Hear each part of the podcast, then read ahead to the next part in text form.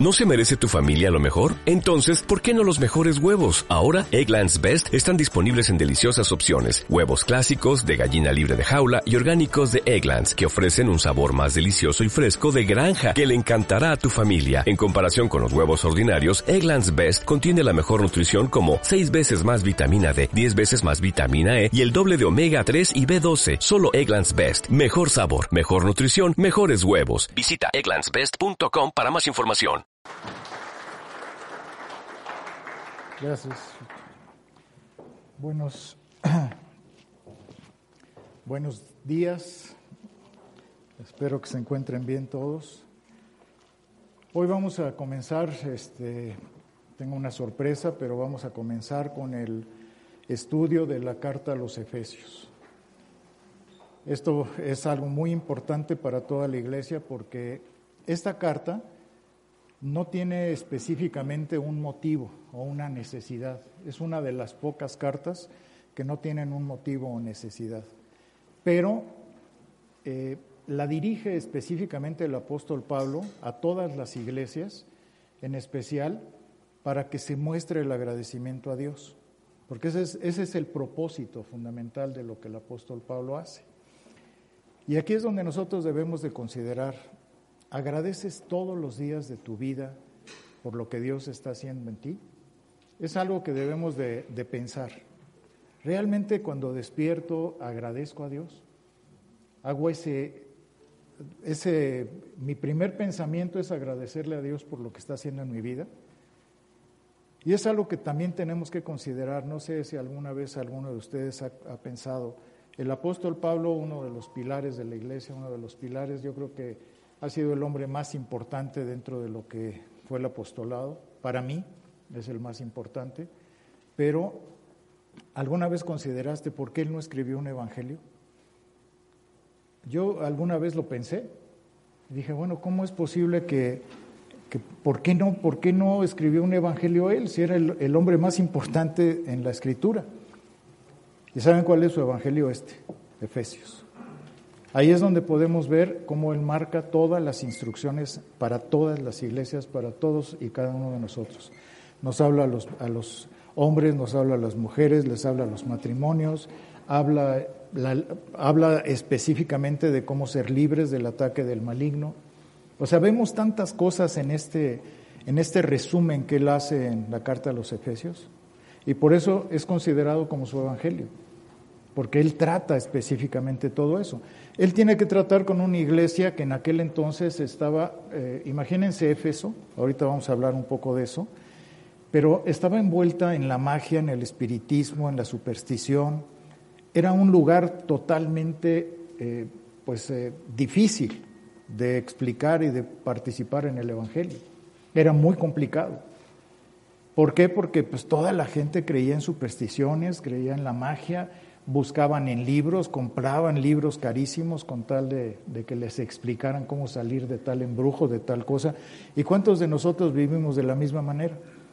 ¿Cuántos creíamos en horóscopos, en la magia, en supersticiones, que no pasabas por abajo de una escalera porque te ir mal, o que si pasaba un gato negro ya estabas ahí asustado? O sea, ¿cuántas cosas nos pasaron semejantes? Nada más que hoy no lo vemos. ¿A cuántos de nosotros nos gustaba que nos platicaran de la, de la mano peluda o la mano negra, ¿no? O de, de que ya se te subió el muerto. O sea, o, cuando éramos niños siempre había una persona que nos hablaba de, de que, ay, ya se apareció el muerto, el, jinete sin cabeza y cosas por el estilo, ¿verdad? Pero esto era lo mismo que estaba pasando en Éfeso. Era algo especial lo que estaba viviendo el apóstol Pablo en medio de esa, de esa situación tan complicada. Y por eso es tan importante que el apóstol Pablo lo primero que quiere que, veamos dentro de esta carta, porque cada uno de, de, los que estamos aquí, de los que están escuchando en línea, vamos a ser expuestos a través de esta carta. Nos va a llevar a un punto que ustedes ni tienen idea. Nos va a llevar a una madurez, a un entendimiento y a un crecimiento, y vamos a poder entender lo que es el agradecimiento a Dios el que verdaderamente estemos con ese corazón dispuesto a agradecerle a Dios toda nuestra vida. Vamos a, acompáñenme a orar para poner este tiempo en manos del Señor. Bendito Padre, muchas gracias por tu amor, por tu misericordia, por tu compasión hacia cada uno de nosotros, porque sabíamos que estábamos perdidos sin ti, pero que en el propósito que tú tuviste de salvarnos, de llamarnos, de poner en nosotros eh, esa fe, ese arrepentimiento sincero, hoy queremos darte las gracias, Señor, ser agradecidos contigo. Y hoy en especial que vamos a estudiar la carta a los Efesios, que el apóstol Pablo a través de tu inspiración escribió, te pedimos que cada uno de nosotros seamos confrontados, exhortados y sobre todo llevados de tu mano para que tu Espíritu Santo hable a nuestras vidas. Que seamos confrontados en lo que tengamos que, que serlo, Señor, pero que al mismo tiempo nos edifiques de tal manera que cada día nos parezcamos más a ti. Yo te agradezco por la oportunidad que me das y con temblor y temblor, con temor y temblor te lo digo, eh, gracias por permitirme abrir tu palabra para trazarla de una manera correcta. Y te pido en todo momento que tú seas exaltado, tú seas glorificado, que no sea el hombre, sino tú, Señor, para que cada uno de nosotros podamos recibir de ti todo eso que tú te mereces. Te agradecemos y te bendecimos dándote la honra y la gloria en el nombre de nuestro Señor Jesucristo. Amén. ¿Cuántos de ustedes conocen ah, la historia que fue muy famosa en 1973 de un millonario que se llamaba John Paul Getty? A lo mejor algunos de los que son de mi vuelo supieron, ¿verdad? Pero tal vez algunos de ustedes son más jóvenes. Pero fue algo viral, fue algo tan famoso. Eh, en 1973 se dio a conocer algo que fue tremendo para la historia del mundo. Este hombre, eh, John Paul Getty, era un hombre millonario, el más millonario que existía en Estados Unidos en ese tiempo. Era un personaje muy famoso, él, tenía, este, eh, pues él se dedicó a lo que era el petróleo, compró campos petroleros y era millonarias, era un hombre tremendamente millonario. Se calcula que en ese tiempo él llegó a tener cuatro mil millones de dólares. Imagínense lo que, si ahorita es algo fuerte, en aquel entonces era todavía más. Se consideraba dentro de los diez más ricos del mundo, pero el más rico de Estados Unidos. Este hombre, dicen que su, su padre nació rico, él nació rico porque su papá era rico, pero cuando ya estaba, entró él a la universidad, lo desheredó. Porque el papá decía, ningún hijo de un hombre rico debe de ser consentido, sobreprotegido, sino que debe de aprender a trabajar y a ganarse el sustento por sí mismo. Y este hombre pues entró a la universidad este, con 100 dólares, él dice, yo entré con 100 dólares a la universidad, pero gracias a mi instinto, y dice, y que no es la suerte para los que piensan que es suerte, para los inútiles que creen en la suerte, dice, yo eh, hice, hizo su primer millón a los 24 años. A los 24 años, dice, después de trabajar arduamente, yo ya pude hacer mi primer millón, pero de los 24 a los 26 todavía dice, lo despilfarré. Me compré el Cadillac más largo y el más caro que existía, me fui a las playas de Malibú, estuve ahí disfrutando de todo esto, me compré ropa extravagante. Todo esto lo hice con una finalidad, aprender que no debía de despilfarrar el dinero. Bueno, Pasó el tiempo, tuvo cinco esposas, tuvo seis hijos y quince nietos. El hijo mayor, también John Paul Getty II, él se, se volvió alcohólico, era un bueno para nada, siempre andaba despilfarrando el dinero, y entonces el padre le cortó la economía. Pero este, era cocainómano, luego se dedicó a la heroína y bueno, miles de cosas que le pasaron a este hombre. Pero ya venimos al evento especial. En 1973 es secuestrado el hijo de este hombre, o sea, el nieto de John Paul Getty. Y entonces le mandan decir que está secuestrado. Como era un problema este muchacho, también tenía poca edad, pensaron que era una trampa del mismo nieto y le estaban pidiendo 17 millones de dólares por el rescate. Era de los primeros secuestros que existían en la historia. Antes no había como ahora, de ahí sacaron las, las imitaron esto. Pero este, el abuelo dijo no, eh, porque el, papá pues obviamente no tenía dinero para dar el, rescate del hijo, Y entonces llegó un momento en que fue a pedirle al papá, con eh, todo el dolor de su corazón, porque sabía que posiblemente no se lo iba a dar. Y le dijo el papá, mira, tengo 15 nietos, tengo 14 nietos más. Si en este momento yo doy el dinero por el rescate, van a secuestrar a los otros 14. Entonces no te voy a dar nada. Y él, pues el hijo no sabía qué hacer. Pasaron cuatro meses que estuvo secuestrado el muchacho. Y después de cuatro meses recibieron ellos una caja en donde venía una oreja y un mechón de pelo y una nota que decía, si no pagan el rescate, se los vamos a mandar descuartizado, en pedacitos. Pero con la nota afortunada de decir, y les bajamos el, el, costo del secuestro a 3 millones de dólares. Hicieron una rebaja a los secuestradores. Y en ese momento, pues este, fueron a verlo, él todavía pensó, no, esto es, una, es un truco de mi nieto, quiere sacarme dinero y no lo voy a dar. Hasta que mandaron una foto ya con, pues con el, sin la oreja. Aunque ustedes no lo crean, de aquí copió el mocho orejas, aquí en México. Él fue el que empezó a imitar ese tipo de cosas. O me dan el rescate o les mocho la oreja. Aquí somos muy copiones, todo lo que viene de Estados Unidos lo queremos copiar. Total, para no ser el cuento largo, este, eh, Paul Getty dijo, ok, voy a, negociar con ellos, todavía negoció, y quedó en 2.200.000 dólares, porque era lo único que él podía deducir de impuestos. Entonces dijo, como esto lo puedo deducir, pues lo doy, porque dije, me están, me están, eh, eh, me están pidiendo un rescate, pues esto lo deduzco. Pero le dijo, te voy a prestar el dinero con el 4% mensual a su hijo. Entonces era un poquito agarrado, ¿verdad? Pero llegó este, ya cuando el hijo salió, todavía le habló al abuelo para darle las gracias y el abuelo no quiso tomar la llamada. Era una persona extremadamente avara, extremadamente vivía en la... Eh, nunca tuvo opulencia él, siempre guardó el dinero para sí mismo. Y bueno, dice los, los eh, que puso un teléfono con alcancía para cuando fueran sus amistades y sus familiares a su casa que le pusieran dinero al teléfono. A ese grado. O sea, sinceramente fue, una, fue un personaje muy reconocido en aquel entonces y yo después conocí a otra persona que era algo parecido aquí en México. Él era el, eh, fue el primero que puso los cinturones de seguridad aquí en México.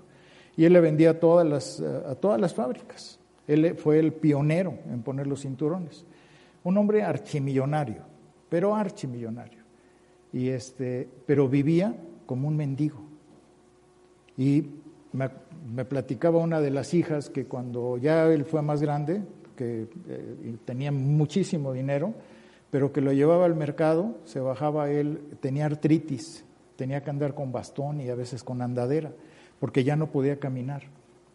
Era muy doloroso para él, todo su cuerpo tenía ya una artritis muy avanzada, y dice que lo llevaba al mercado y le decía, este, a ver, se bajaba y decía, ¿cuánto es el kilo de aguacate? Pues 60 pesos. Se iba caminando dos cuadras más a conseguirlo en 55. Ese era el grado. Dicen que cuando él murió, que revisaron su, su cuarto porque nadie entraba ahí y que vieron ropa gastada, zapatos gastados, todo estaba gastado. Él nunca compraba nada a la familia la tenía totalmente en, el, en bancarrota porque nunca les compraba nada. No había suficiente comida. Él tenía todo su dinero. Heredaron 5 millones de dólares cuando él murió. Y en poquito tiempo lo, se lo acabaron, lo despilfarraron los hijos. Los, los que eran yernos y los, las nueras y todo el mundo acabó con el dinero rápidamente. Y, pero ustedes dirán, ¿y qué tiene que ver esto con la, con la carta a los Efesios? A lo mejor algunos están preguntando eso. Pero quise hacer esta introducción por algo muy importante. La carta a los Efesios es un tesoro, es un regalo que Dios nos está dando. Y si nosotros no ponemos atención en lo que vamos a estudiar, nos pasaría lo mismo que le pasó a este hombre o a estos hombres. Hay gente que, que tiene las escrituras hay personas que tienen la Biblia, Hay personas que tienen colecciones de libros en su casa y, y, lo peor de todo es que sus Biblias no están ni siquiera gastadas. Sus libros no están usados, los tienen nada más como colección, pero no los leen. ¿Y saben cómo se llama eso? Ser pordioseros espirituales, que es lo mismo exactamente que le pasó a este hombre. Tuvo todo el dinero, pero no lo empleaba. Imagínate que tú tuvieras cuatro mil millones de pesos, de dólares, y que te dijeran, paga 17 por tu nieto. ¿Lo harías o no lo harías? Pero es lo mismo cuando te dicen, aquí tienes todo este manjar. Tienes la palabra de Dios, tienes la Biblia, tienes libros, tienes diccionarios, tienes esto, tienes aquello. Puedes venir al seminario bíblico, tienes la enseñanza del discipulado, tienes esto, tienes aquello y no lo usas, eres un pordiosero. Esa es la palabra. Y es, es duro, pero es una realidad en nuestra vida. Por eso quisiera yo que entendiéramos claramente que la enseñanza de Efesios es algo sumamente importante, trascendente en nuestras vidas.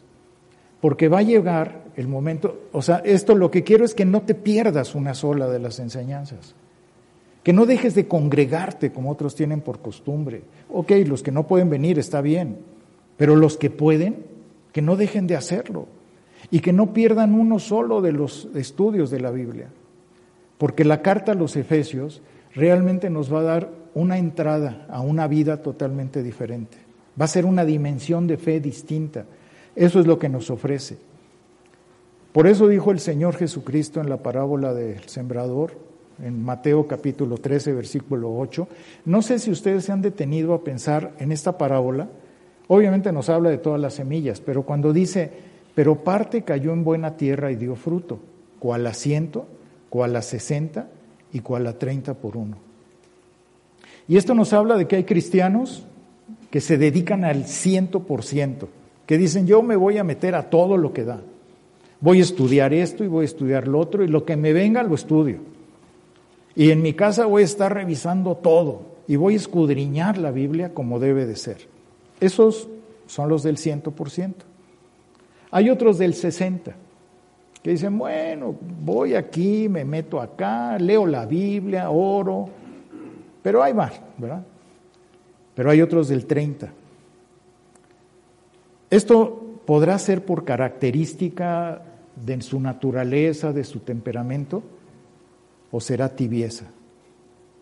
Porque los del 30 son los que tienen, nada más revisa la Biblia de los del 30, nuevecita.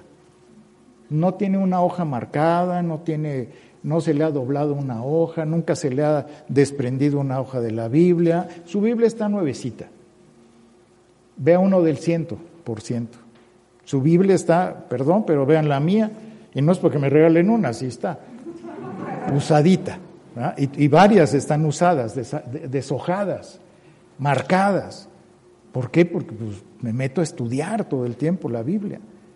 Pero ¿por qué las personas del 30 son por dioseros espirituales? Eso es lo más doloroso. Tienes todo, se te ofrece todo, se te dan bandeja de plata, Dios te está diciendo, aquí está, y tú no lo tomas. ¿Qué es? ¿Qué es esa apatía? Ser, ser mendigos espirituales. Y, y es triste, es doloroso. Por eso el Señor nos está diciendo eso. Como les digo, hay gente que yo conozco que tiene colecciones, que yo quisiera tener esa colección de libros en mi casa. tengo una muy grande aquí y una allá, pero yo digo, ay, este no lo tengo y aquel no lo tengo. Y nunca los han abierto. Nada más los tienen ahí para que vea la gente que tiene y que compraron colecciones grandísimas. Pero no los leen, no los usan. Se ponen a leer otras cosas que no son tan importantes o interesantes. Entonces, la avaricia espiritual es algo muy común en nuestra vida. la semana pasada hablábamos de que si nosotros estamos unidos a Cristo, también estamos unidos a su palabra, o debemos de estar unidos a su palabra. Es como, imagínense si ustedes conocieran a un pordiosero, a un mendigo, y que de repente le digan, oye, vente, te invito a un buffet. Ahorita vente, yo te voy a pagar todo el buffet. y que el, mendigo agarrara y dijera, nada más quiero café y, y café y pan. ¿Qué pensarías? Pero aprovecha, tienes un buffet, aprovecha lo que te estamos dando. No, nada más quiero café.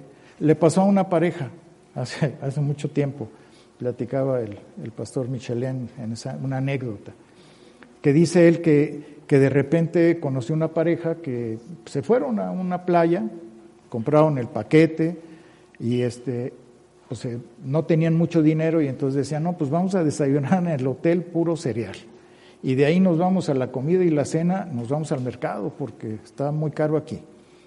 Y así le hicieron toda su estadía, nada más tomaban cereal para que no les saliera caro el desayuno. Y, este, y ya cuando fueron a pagar, le dijeron, oiga, este, pero pues no aprovecharon porque todo estaba incluido.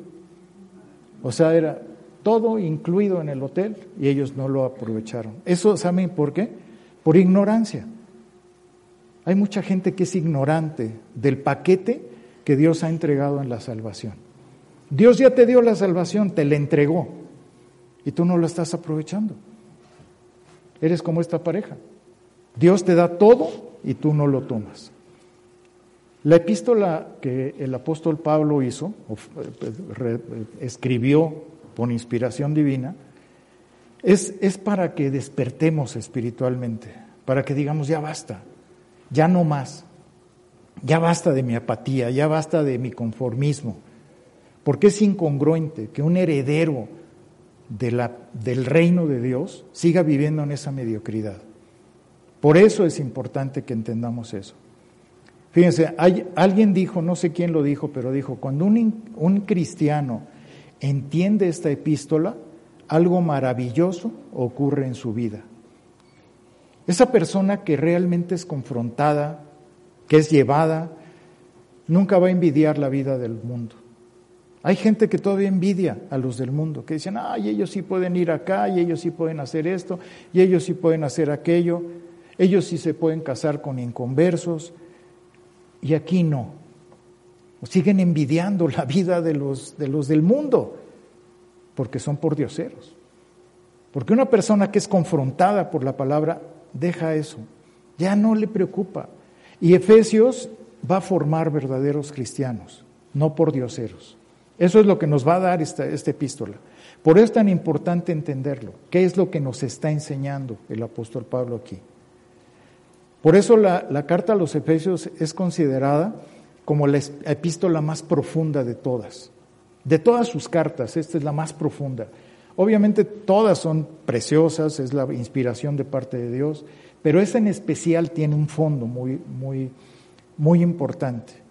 Hoy nos vamos a concentrar solamente en los dos primeros versículos. ¿Por qué? Porque ustedes van a ver todo lo que nos van a dar estos dos versículos. Primero vamos a ver el saludo. Hay un saludo aquí que el apóstol Pablo está haciendo, pero vamos a ver Efesios capítulo 1, versículos 1 al 2. Pablo, apóstol de Jesucristo por la voluntad de Dios, a los santos y fieles en Cristo Jesús que están en Éfeso. Gracia y paz a vosotros de Dios nuestro Padre y el Señor Jesucristo. ¿Ya se dieron cuenta cuánto hay ahí? ¿Cuánta enseñanza? Primero vamos a ver quién es el remitente de la carta. Nosotros cuando escribimos una carta, eh, actualmente, primero ponemos la fecha, luego ponemos el lugar, Ciudad de México y la fecha, ¿no? Luego este, ponemos a quién va dirigida, a quién corresponda, etcétera. Y luego viene el cuerpo de la carta, lo que escribimos dentro de la carta. Y al final, pues ponemos el remitente, eh, con mucho cariño, atentamente, y lo firmamos. Eso es como hacemos una carta nosotros. Pero en ese tiempo no se escribía de esa manera. En los tiempos del apóstol Pablo, empezaba por el remitente. Por eso pone Pablo, apóstol de Jesucristo. Y después ponía a los destinatarios, a los santos, santos y fieles en Cristo. Y después de eso, antes del cuerpo, ponía un saludo. Y ese saludo era, por eso, gracia y paz a vosotros, de Dios nuestro Padre y Señor Jesucristo. Esta carta fue escrita por el apóstol Pablo Y debemos demostrar muchísimo interés en el contenido de esta carta, como si fuera escrita para cada uno de nosotros. ¿Qué nos quiere decir el apóstol Pablo a cada uno de nosotros? Para mí el apóstol Pablo es, eh, es, mi, preferido de todos los apóstoles, de, de todos los que escribieron la Biblia, el apóstol Pablo para mí es, es mi máximo porque yo encuentro en él muchas cosas que me identifican, que, me ha mostrado el Señor. No sé ustedes, hay algunos que dicen, no, yo Pedro, y yo Pablo, y yo este, y yo aquel, o yo Juan, pero a mí él es, algo muy personal. Pero yo creo que Pablo es el, personaje más importante en la historia.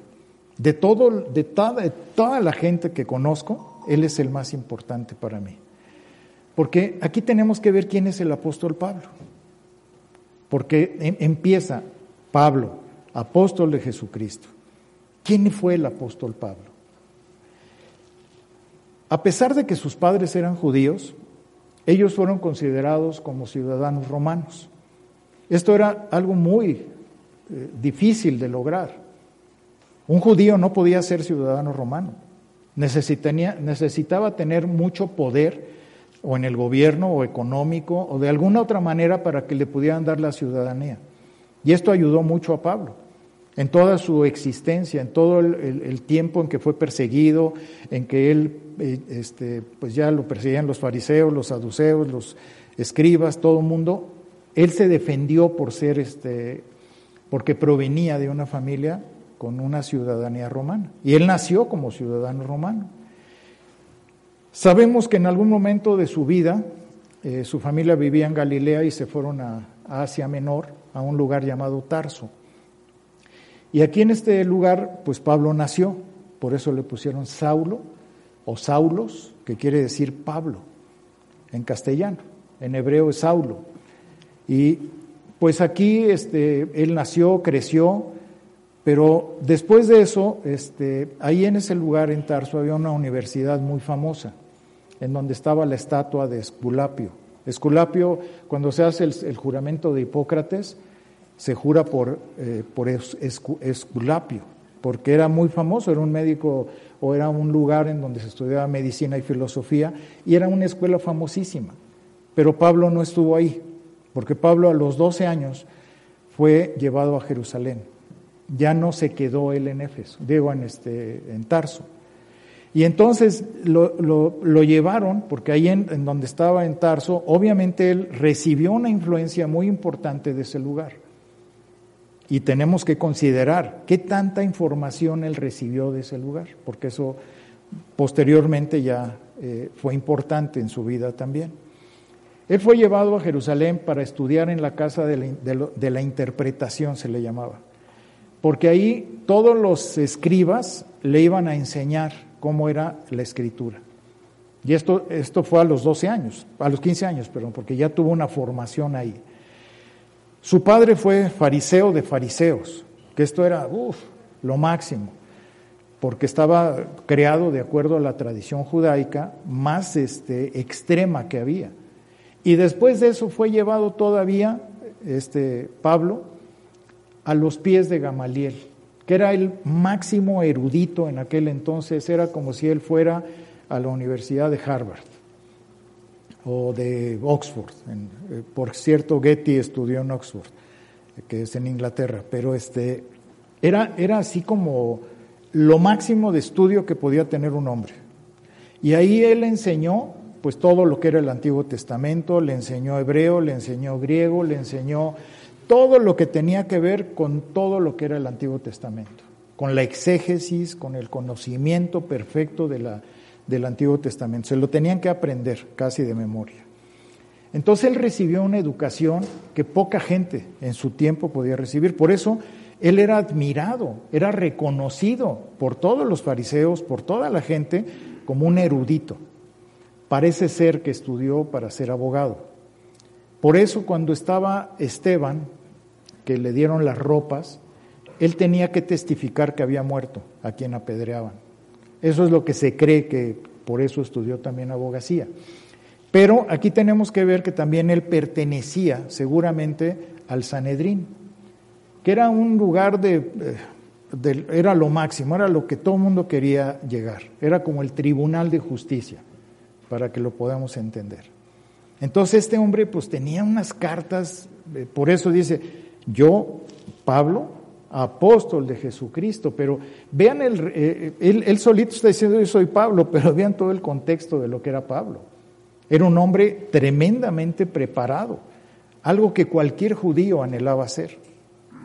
Después, Pablo pues usa todo su poder, toda su influencia para oponerse en contra de la iglesia y en contra de los cristianos. Curiosamente, ¿no? ¿Cuántos de nosotros éramos parecidos? No, Dios no existe. No, Dios no, si existiera no haría eso. Ahí acabaría con el diablo. ¿Cuántos andábamos pensando de esa manera? Pero de repente, pues él va a Damasco porque ya se aburrió de que en, donde estaba en Jerusalén y a todos lados ya había acabado casi con todos los cristianos, se habían huido, despavoridos porque le tenían pánico, y de repente se va camino a Damasco a encontrar a otros que se habían escapado. Y ahí se le presenta el Cristo resucitado.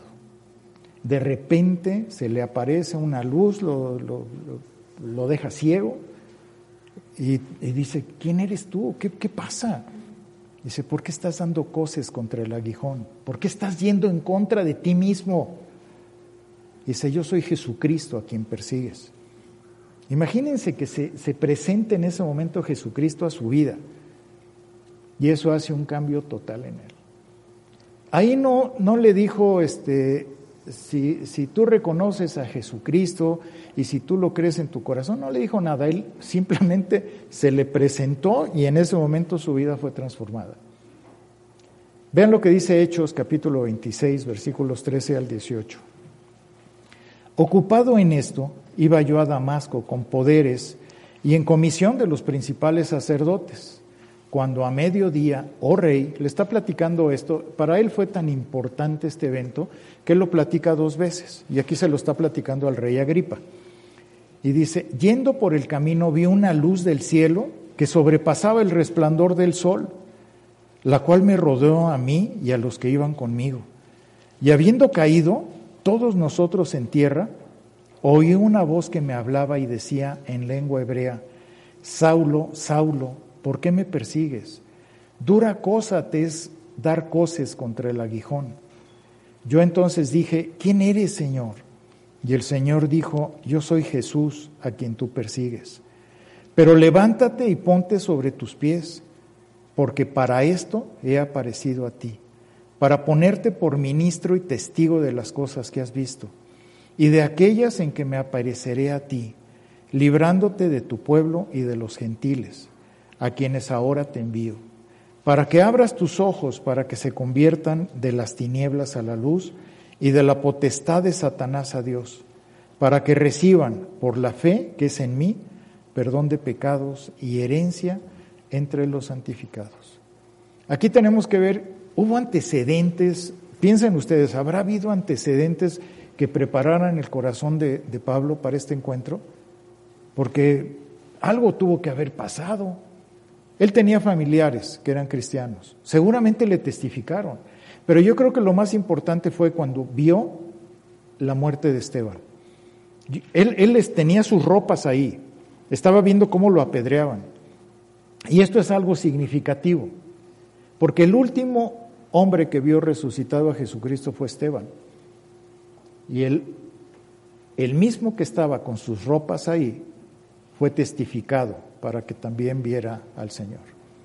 Es algo muy fuerte, pero es la gracia de Dios. Ahí es donde el Señor se muestra claramente. Y así es como este soberbio fariseo fue confrontado por el Señor, quedó ciego y hasta que Dios manda a Ananías para que ponga mano sobre él, le quite la ceguera. Todavía Ananías decía, ay, este, pues voy a ir con este que anda persiguiendo a la iglesia, ¿cómo crees que voy a ir yo allá? Le dio miedo, pero obedeció a Dios y ahí va. Le impone las manos y el Espíritu Santo viene sobre Pablo y se convierte en el tremendo hombre que todos y cada uno de nosotros conocemos. Por eso cuando dice Pablo, apóstol de Jesucristo por la voluntad de Dios. Y aquí vemos algo que también es muy importante, que él, Dios lo pone como apóstol, siendo que no había estado con él. Él no había vivido, él no había convivido con Jesucristo, ni lo conocía como los otros apóstoles. Pero él es designado apóstol porque Jesucristo obviamente se le presenta. Y esa es la, única manera de que, de que pueda ser un apóstol es que se hubiera presentado Jesucristo y que lo hubiera constituido Jesucristo. Por eso los que hoy se dicen apóstoles, pues no sé si se les haya presentado el Señor Jesucristo resucitado, ¿verdad? O estén inventando cosas que no son. Por eso es que así lo vemos, ¿no? Pero nada más hubo once apóstoles. Bueno, murió Judas y luego fue reconocido Matías como el, el, doceavo apóstol. Pero el, el, este, este apóstol, Jesucristo, digo, este Pablo, fue reconocido y constituido apóstol por el mismo Señor Jesucristo. Por eso él dice, apóstol de Jesucristo por la voluntad de Dios. No fue por él mismo, sino Dios le dio ese reconocimiento. Entonces lo que nosotros estamos viendo aquí son las cartas del apóstol. Imagínense un apóstol que está escribiendo para ti, que te está diciendo, pon atención a lo que te voy a decir, porque esto va a ir directamente a tu vida. Cuando nos está dando eso, es que tenemos que poner y prestar suma atención a esta carta, porque el apóstol la escribió, no es cualquier cosa, es un apostolado, es un reconocimiento de parte de Dios. El apóstol Pablo se queda después, este, regresa a Tarso, en su ciudad natal, y se queda ahí 10 años. Hasta que llega después Bernabé y le dice, oye, acompáñame a Antioquía porque quiero eh, fundar bien la iglesia de Antioquía que está ahí. Y él se va con él.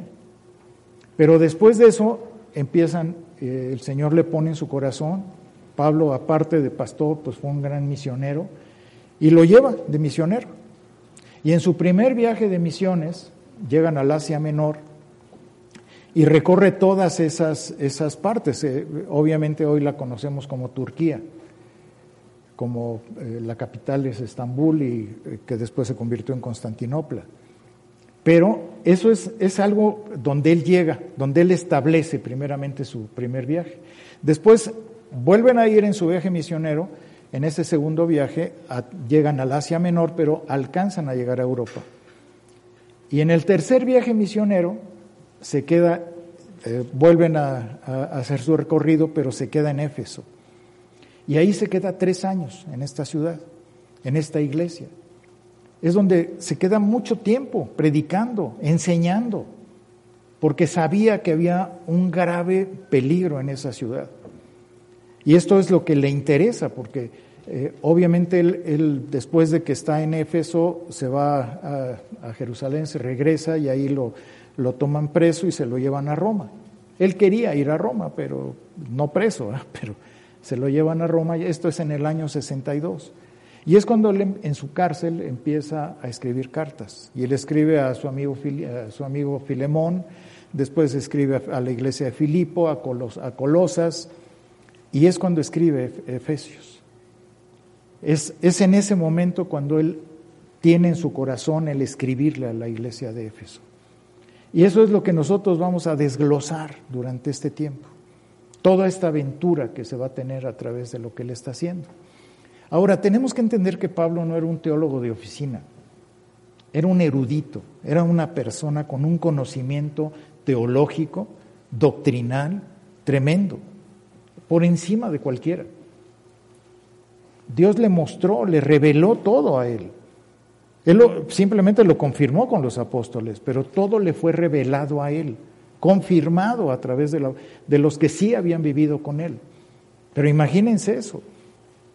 Entonces cuando dice que él es apóstol por la voluntad de Dios, entonces lo que tenemos aquí no es una palabra de hombre, es la inspiración divina de Dios sobre el corazón de ese hombre.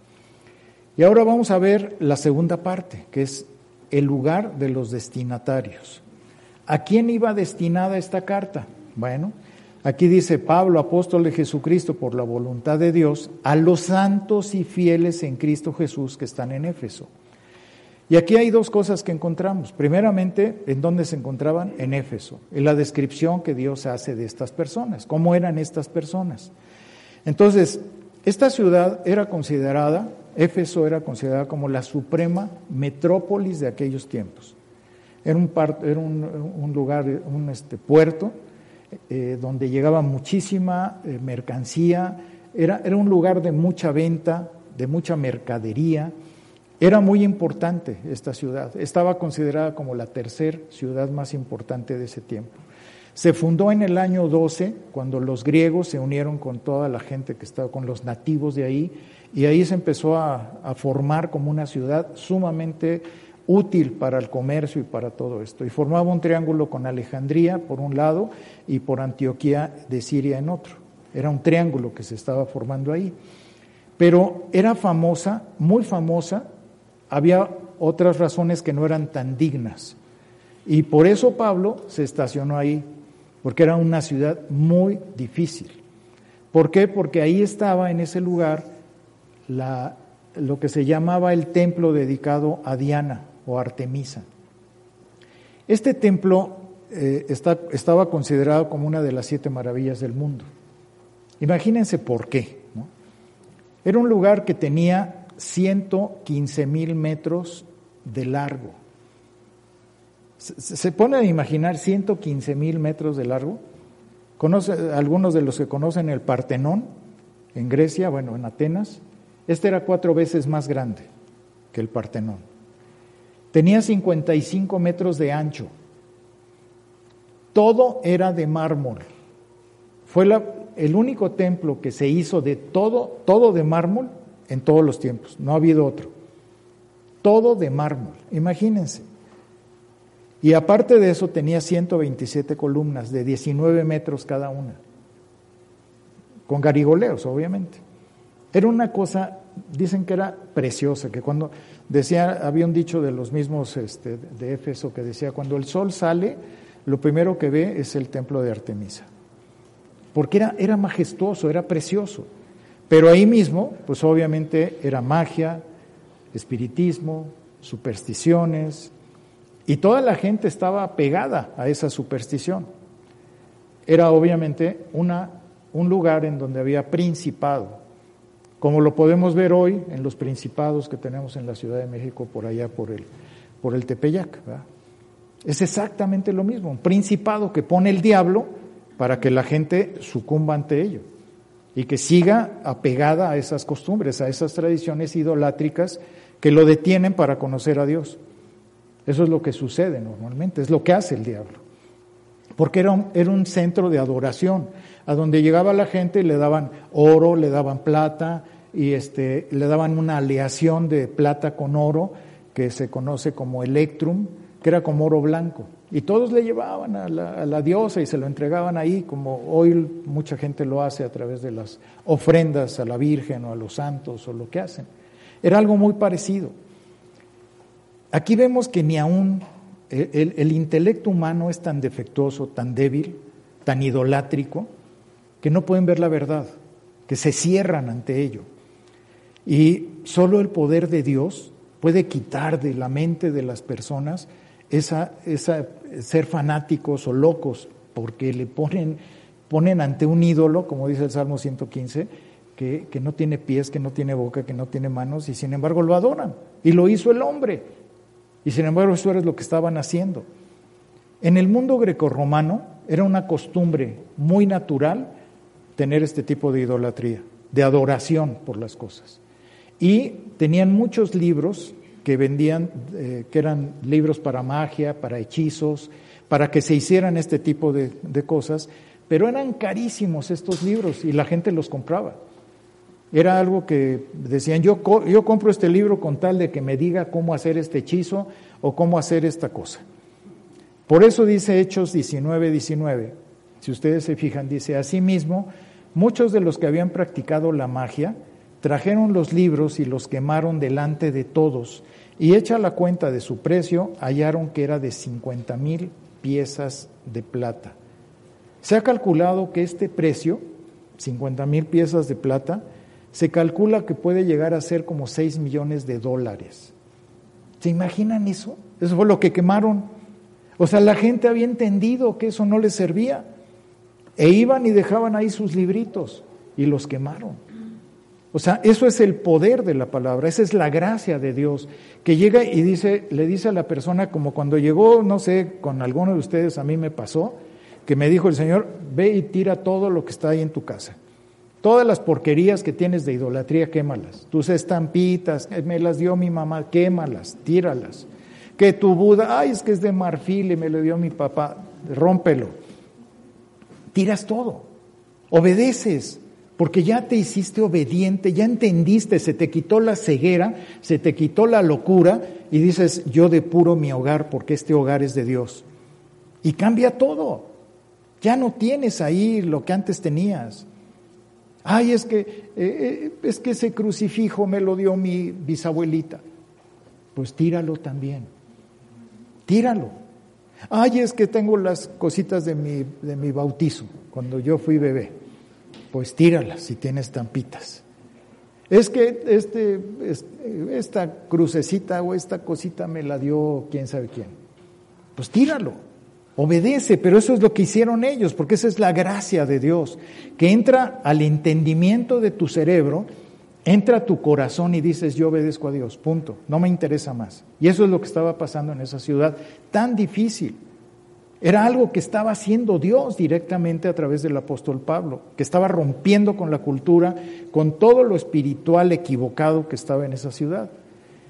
Por eso el Señor Jesucristo dijo esto en Mateo capítulo 16, versículo 18.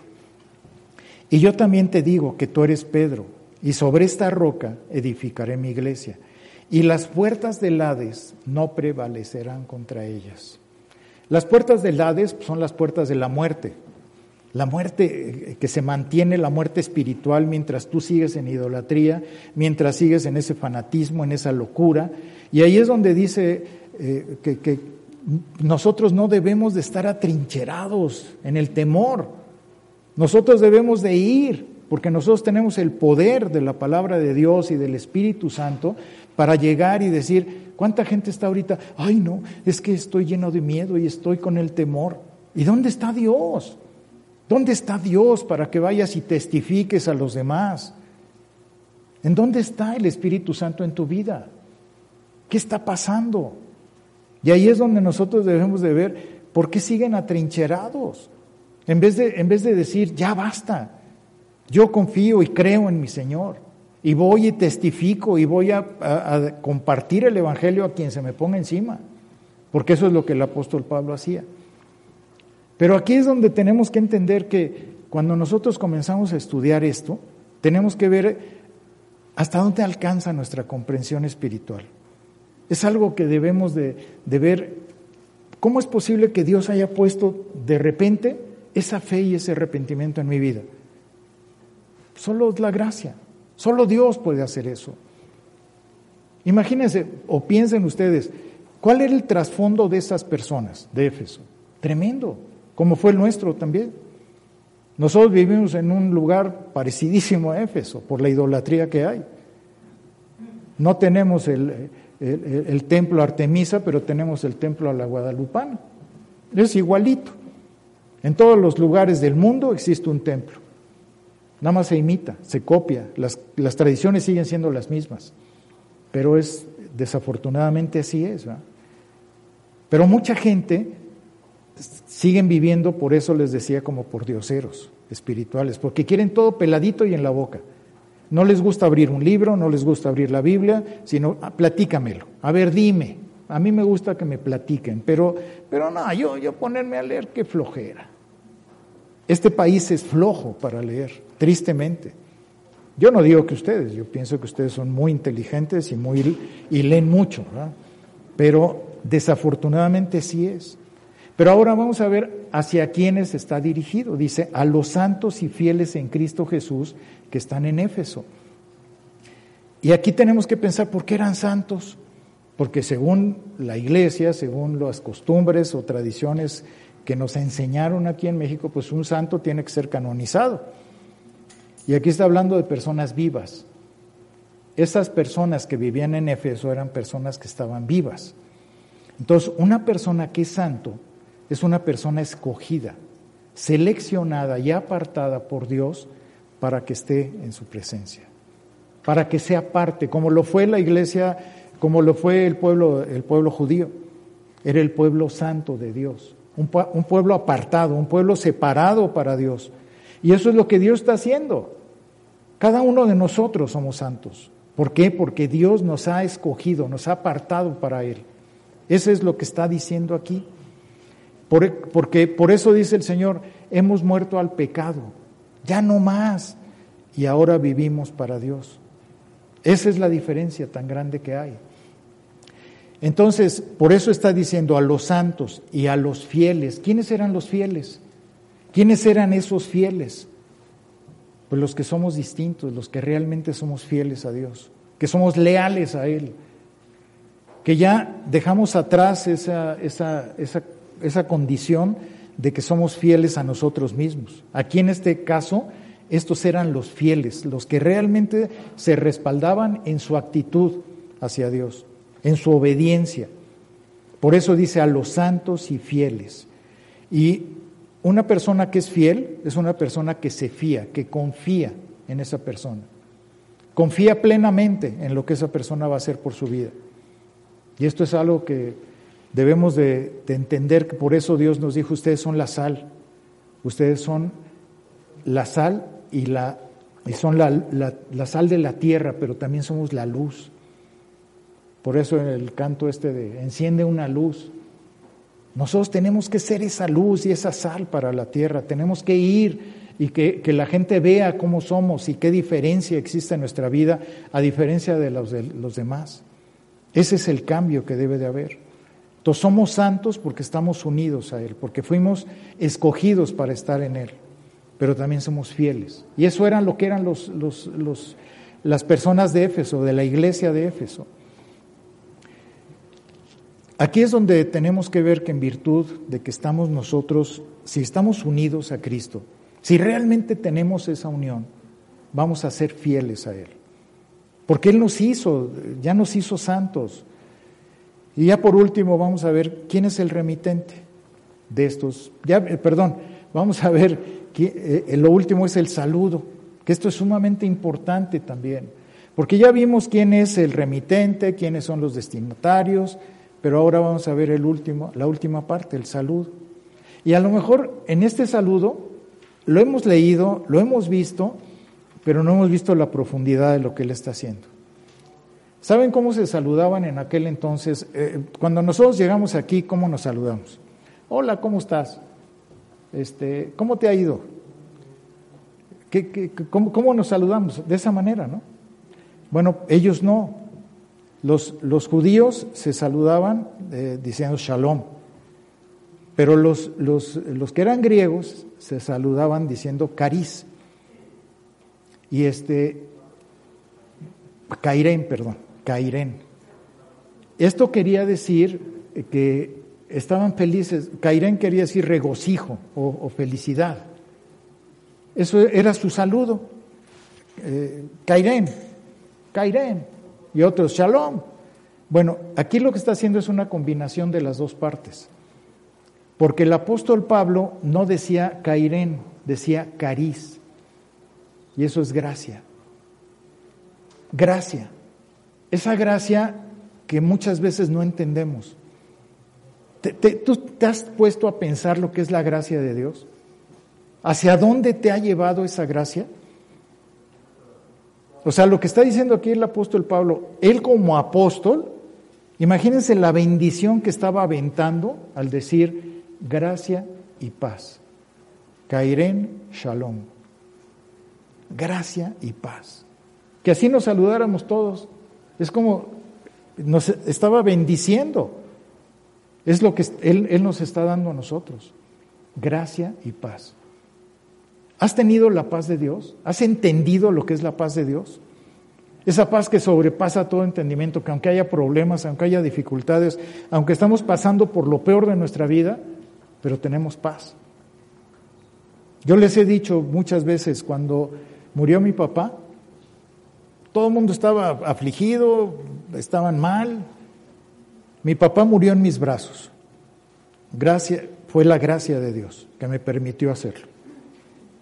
Es difícil, es duro, pero yo estaba lleno de paz. Una paz, ahí fue donde dije, esta es la paz que sobrepasa todo entendimiento. ¿Por qué tenía paz? Dios me la dio. No deja de ser doloroso, no deja de ser triste, pero tenía paz. Es algo que solamente Dios puede hacer. Su gracia y su paz. Y eso es lo que nos está ofreciendo en su saludo, en un simple saludo de despedida. El apóstol Pablo nos está entregando todo eso. ¿Se dan cuenta de la maravilla? A veces les digo, lo leemos, pero no lo consideramos con, con la profundidad que es. Porque a veces somos muy ligeros en nuestra forma incluso de hablar, ¿no? de las muletillas que usamos. ¿Cuántas veces este, dicen de una señora que, que, llegó y que le dijo, oye, ¿cómo estás? ¿Cómo te va? Y que le dijo, este, no, pues fíjate que mi mamá murió. Ay, me alegro. O sea, ¿cómo, cómo? O sea, no piensan o no pensamos a veces, ¿no? Y eso es lo mismo cuando leemos la palabra de Dios. La leemos a la ligera, sin, prestar atención profunda de lo que nos está hablando Dios. Es la palabra de Dios. ¿Cuánto respeto merece la palabra de Dios? Un, un simple saludo. ¿A dónde, ¿Hasta dónde nos lleva? ¿A qué reflexión profunda nos está llevando? Entonces, yo creo que todos y cada uno de nosotros debemos de ver esto, porque no era, un, no era una salutación así por costumbre, ¿no? Sino él, él quería mandar un mensaje de paz y, de, y sobre todo de la gracia de Dios, porque le está diciendo paz y gracia para ti. Y eso es lo que el apóstol Pablo nos está diciendo a cada uno de nosotros, gracia y paz para ti. Y, y si tú la tomas, pues es una bendición. Imagínate que todos nos saludáramos así. Karel Shalom. Pues no vayan a empezar con sus payasadas, pero porque ya me los conozco. Luego todos copiamos. Amadas, amados. Ay, por favor. Entonces, pero también tenemos que aprender algo aquí muy importante. Dejemos de ser por dioseros espirituales. Hagamos conciencia realmente. Ya no seas del 30, ya ni siquiera seas del 60. No es una condición que Dios haya puesto en ti, es una condición que tú escogiste para ti. Es diferente. No, ay, es que yo soy del 30 porque pues así, así me puso Dios, así nací. Qué mentirota. Te estás engañando. Dios quiere el ciento por ciento para ti. Quiere que te esfuerces, que seas valiente, que realmente tengas en tu corazón esforzarte por Dios, porque esa es la gracia que Él puso en ti. Y si tú no lo haces, eres un pordiosero. Con, no les estoy diciendo así a ustedes, a otros que no hacen caso, porque luego me reclaman. Pero si eres, deja de serlo, arrepiéntete. Aprende de una vez, empieza y, y, ponte de rodillas y pídele perdón a Dios y arrepiéntete por haber vivido de esa manera.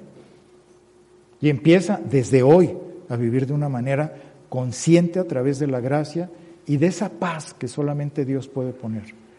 Tristemente la gente que no conoce a Dios, pues no puede tener esa paz. No la puede tener, ¿por qué? Porque no hay paz para los impíos, no hay paz para con los impíos, lo dice la Biblia. Una persona que no entrega su vida a Dios, que no tiene esa fortaleza interior, no tiene la gracia. Pero una persona que ya nació de nuevo, obviamente la tiene. Pero una persona que no quiere, no va a tener esa paz. Se va a seguir igual. La única manera de poder tener esa paz es cuando realmente tenemos una conciencia de arrepentimiento de esa fe que solamente Dios pone en nuestro corazón. Tal vez hay personas que han estado viniendo a la iglesia. Yo insisto, Hay personas que por años a lo mejor han venido o que están empezando a venir.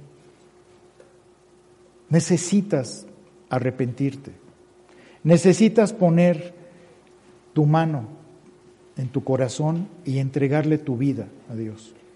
Decirle, Señor, ya no quiero mi vida, ya no puedo con ella. Aquí está mi vida y te la entrego. Quita tu soberbiota, porque es pura soberbia lo que está ahí.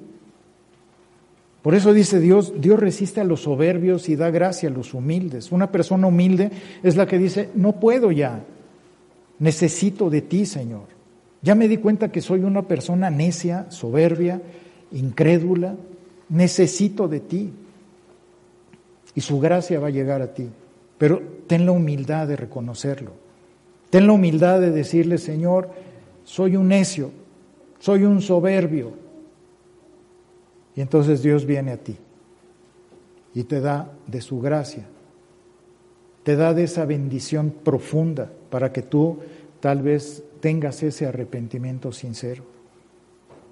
Pablo no, no estaba escribiendo nada más a lo loco, estaba siendo inspirado por Dios con toda la autoridad que Dios le había dado. Por eso está diciendo, ¿quieren tener esa paz? Entrégale tu vida a Cristo. ¿Quieres tener su gracia? Entrégale tu vida a Cristo. Reconoce lo que Él hizo en esa cruz. Deja tu soberbia. Deja tus afanes en sus manos. Y entonces vas a tener esa paz. Vas a tener esa gracia para entender. El apóstol Pablo fue tremendo, peor tal vez que muchos de nosotros. Perseguía a los cristianos, era incrédulo, era soberbio, se sentía que sabía todo. Él era así. Si, lo vemos realmente, fue violento, perseguidor. Pero ¿qué pasó? Cuando se presentó el Señor, inmediatamente dobló sus rodillas ante Él. Humildad. Eso es lo que muchas veces nos falta. Y, e inmediatamente Dios puso en Él fe y arrepentimiento. Fue lo primero. Pero Él tuvo que reconocer el señorío. Y lo que falta muchas veces en nuestra vida es reconocer su señorío. Ahora, si tú ya eres cristiano, si tú ya tuviste la, la bendición de Dios, si Dios ya te dio de su gracia y te dio de todo, ¿por qué quieres ser un pordiosero espiritual? ¿No te duele? ¿No te duele haber seguido viviendo de esa manera? Yo creo que Dios lo que quiere es que su iglesia se levante firmemente y que digamos, yo ya no voy a ser un pordiosero espiritual.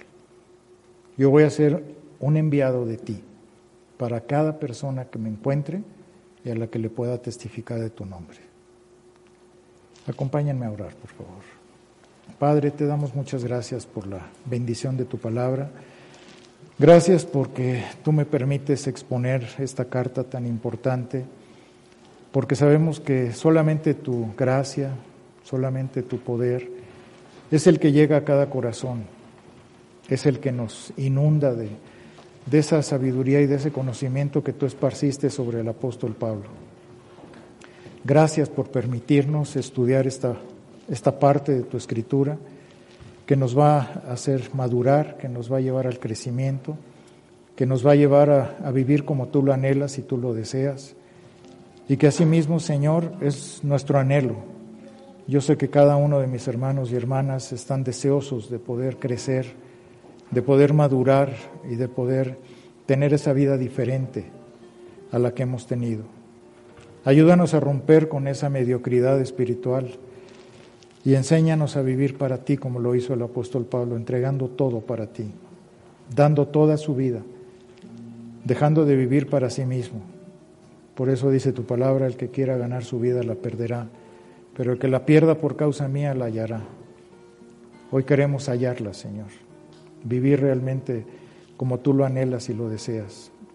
Y que tu Espíritu Santo nos vaya llevando a ser cada día más parecidos a ti.